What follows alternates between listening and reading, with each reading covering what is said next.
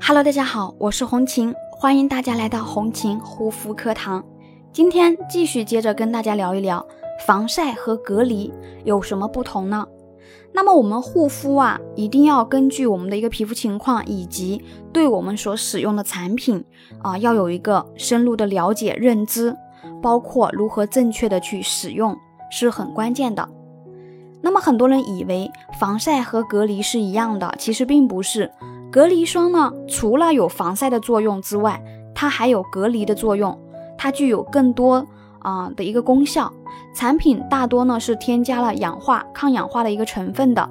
啊美白成分或者是维他命等成分。相对比一般的防晒霜，隔离霜的成分呢会更精纯，更容易轻薄，啊比较透气，而且它可以防止。脏空气啊，脏东西啊，空气当中一些有害颗粒物啊，对皮肤的一个刺激伤害，以及紫外线对皮肤的一个侵害。防晒霜呢，它主要是用于一个防晒的一个产品。相对来说，防晒霜呢，它不但能够防止肌肤被晒黑，还能有效保护肌肤不被晒伤。隔离霜呢，它是底妆产品，主要呢，它除了防晒之外呢，还可以减少彩妆给皮肤的一个负担伤害。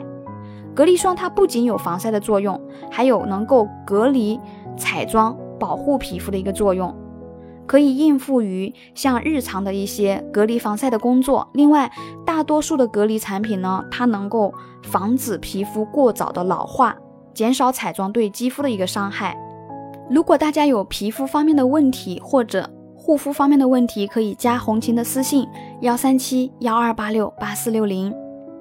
那么问题又来了。我们在日常的生活当中，你到底该选择隔离霜还是防晒霜呢？如果说你平时经常化妆，那么我建议你选择。啊，隔离霜，因为它能够有效隔离彩妆产品带给我们皮肤的一个负担伤害。如果你是办公一族，每天只是早上或者下午短时间接触到紫外线阳光，那么我也建议你使用隔离霜。这个情况呢，它不需要很强的一个防晒能力、防晒倍数。隔离霜呢，它是可以完全胜任的，包括日常的一些日常妆容都是可以的。但是如果你是户外活动时间比较长，户外工作者需要长时间在阳光下活动，那么就一定要选择啊单独的一个防晒霜，或者说相对来说哈防晒指数倍数要高一些的防晒霜，它能够有效的保护皮肤不被晒黑，以及抵抗紫外线的一个入侵。好了，今天的分享就到这里，感谢大家的收听，我们下一期再见。